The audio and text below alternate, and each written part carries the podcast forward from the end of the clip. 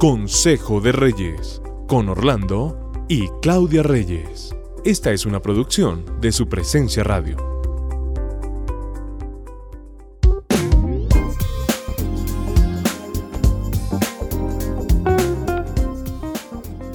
Un especialísimo saludo para todos nuestros oyentes de Consejo de Reyes. Nos alegra mucho estar con ustedes. Te tengo una pregunta. A ver.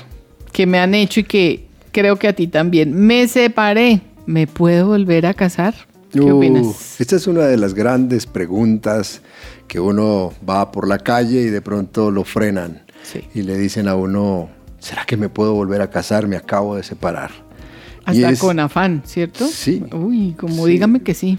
Y hay momentos donde ve uno que son parejas que se han, se han separado hace muy poco tiempo, pero ya quieren rehacer sus matrimonios y, es muy difícil porque uno no puede contestar este tipo de preguntas tan fácilmente. Es muy difícil de responder, además porque ataca, toca los diseños de Dios para el matrimonio y por eso a veces terminan, por sus inconvenientes, terminan en situaciones de separación, de divorcios y abandonos de hogar y de hijos. Entonces son preguntas que no nos gustaría responder tan fácilmente. Quisiéramos que siguiera el matrimonio normalmente. Pero que tienen una respuesta, una respuesta basada en lo que Dios dejó escrito en su palabra, ¿cierto? Sí. Él decía en su palabra que sea bendito tu manantial y alégrate con la mujer de tu juventud, lo que quiere decir que no hay ni razón ni argumento válido para él para dejar a esa mujer con la cual se casó en su juventud. Pero hay mujeres también dejando al hombre de su juventud. Exactamente, por eso no es fácil, porque cuando a uno le preguntan esto es como que la gente diera por hecho que pues ya estoy separado, dígame que sí, pero tenemos que ir al manual a ver qué es lo que nos dice. Ahora, hay argumentos que le colocan a uno estas parejas que hacen estas preguntas, como por ejemplo, es que no dio la talla económica. Esa me, me confrontó mucho, porque lo económico está haciendo que las parejas tomen decisiones de irse, de abandonar sus casas, porque definitivamente lo establecen como una sociedad, una sociedad económica, y así quieren tomar decisiones sobre su matrimonio. Y mira que en eso yo veo que no solo el que no provee económicamente está faltando, si, si el caso es que no quiere proveer, pero también la mujer no está aceptando esa condición y tampoco está cumpliendo con su parte de amar a esa persona a pesar de. Es que, es que lo económico hay que trabajarlo. Sí, exige mucho. Y de pronto no se da en los primeros tres, cinco, seis años de matrimonio, pero se va construyendo como nos tocó a nosotros y de pronto ya al final eh, el Señor nos está dando todas las recompensas. Y al final aprendemos que lo económico no es lo más importante en la vida de un matrimonio, ¿cierto? Entonces se basan a veces en cosas que el mundo les muestra como aquí debemos basar y tener fundamentado nuestro matrimonio y no es así. así. Otro argumento puede ser el engaño. Es que lo que me mostró en el noviazgo no tiene nada que ver con lo que es ahora. Pues la noticia es que, obvio, porque los años pasan, las situaciones, todo nos lleva a, cambiar, ¿cierto? vamos madurando, vamos creciendo, se presentan situaciones diferentes que no nos van a permitir actuar como cuando éramos novios. Pero no es un engaño muchas veces, es algo simplemente, como estás diciendo, que es un cambio de situación. Por eso. En el noviazgo estábamos sin mayores obligaciones y responsabilidades y pasamos a un matrimonio y cambian todas las cosas, pero entonces las personas quieren seguir viviendo como novios y ya no hay tal. De acuerdo. Entonces sí es un engaño también de uno mismo, que se hace la idea de que todo va a ser igual siempre y va a ser como cuando recién casados. No, tenemos que cambiar. Pero también otros dicen que somos muy diferentes, pero nosotros enseñamos que una persona diferente puede complementarse muy bien. O sea, las diferencias en el matrimonio no son un argumento para irnos de la casa, para abandonar el hombre de mi juventud o la mujer de mi juventud. Al contrario, deberíamos aprovechar eso porque se vuelve un potencial. La otra es, no hemos podido consumar el matrimonio. Mm. Está siendo muy frecuente eso mm. y aquí sí tenemos que profundizar y trabajar y encontrar la raíz de eso. Eso es como para otro devocional, ¿no crees? Sí, ese es otro tema.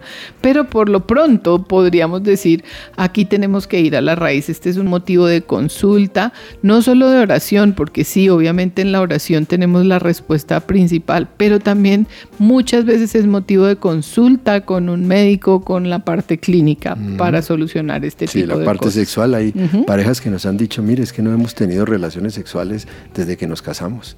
Entonces, son situaciones que eh, pueden la gente estar argumentando para irse, pero no son suficientes, nunca serán suficientes dentro del diseño de Dios para que se vayan. Hay otras que sí. Pero hay otras que sí son válidas, exacto. ¿Cuáles? ¿Cuáles son pues, válidas? una violencia intrafamiliar, ¿no? Los abusos. el adulterio. El adulterio también es un argumento. La homosexualidad o el lesbianismo. La pornografía y más. Y aún el adulterio, yo creo que sí el Señor nos abre la puerta para volvernos de pronto a rehacer nuestra vida matrimonial, pero deberíamos haber agotado nuestra etapa de perdón y de trabajo sobre estos adulterios. De acuerdo, deberíamos haber hecho el esfuerzo personal por arreglar lo que yo estoy trayendo mal a mi matrimonio y luego de haber agotado todo esto, quiero ser aquí sí reiterativa y decir que el adulterio sí es algo que permite que la persona se vuelva a casar, como un sí rotundo, porque está escrito. Así es, definitivamente lo que no podemos atacar y lo que le decimos a las parejas que nos hacen estas preguntas es el diseño de Dios. Porque muchas de estas parejas quieren romper las relaciones muy fácilmente para comenzar otras.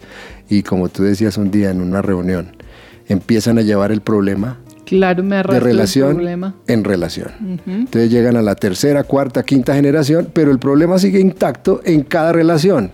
Porque, el problema está en mí. El problema puede estar en cada uno de nosotros y eso valdría la pena estarlo revisando.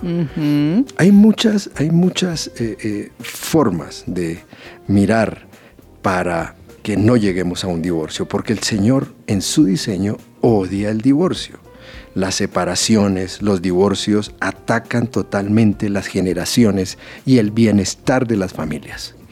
Otro argumento que sí puede ser justificado para un divorcio será si hay abuso o maltrato físico o emocional, ¿cierto? Sí.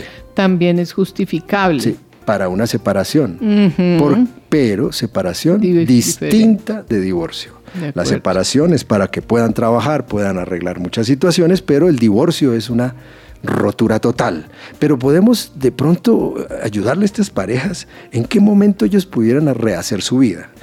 ¿En qué momento? Si están seguros que definitivamente no tienen ningún tipo de angustia al saber que trabajaron, o sea, como su conciencia tranquila, trabajé, lo intenté, trabajé en mí, quise arreglar la situación, di todo de mí para que no llegáramos a un divorcio. Pero la palabra de Dios nos habla que cuando realmente nos podemos divorciar es por infidelidad solamente o adulterio de su pareja con la que contrajo matrimonio. O sea que el Señor nos dice, solamente en momentos de adulterio, infidelidad, y si no se ha trabajado, si no se ha perdonado, usted podría de pronto, después de estudiar las cosas, después de pensar las cosas, rehacer un matrimonio. Mateo 19 del 8 al 9 dice, algo que el Señor contestó, Moisés permitió el divorcio solo como una concesión ante la dureza del corazón de ustedes, pero no fue la intención original de Dios. Y les digo lo siguiente, el que se divorcia de su esposa y se casa con otra comete adulterio, a menos que la esposa haya sido infiel. Quiere decir Por que... eso nos referimos al sí rotundo, ¿cierto? Sí, Quiere decir que usted no se puede divorciar así como así. Los bendecimos, que el Señor los ayude.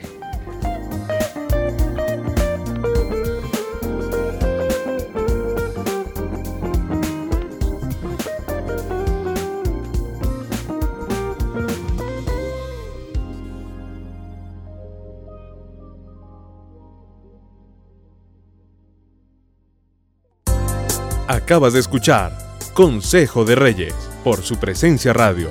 Este devocional estará disponible en el podcast de nuestra página web, supresenciaradio.com.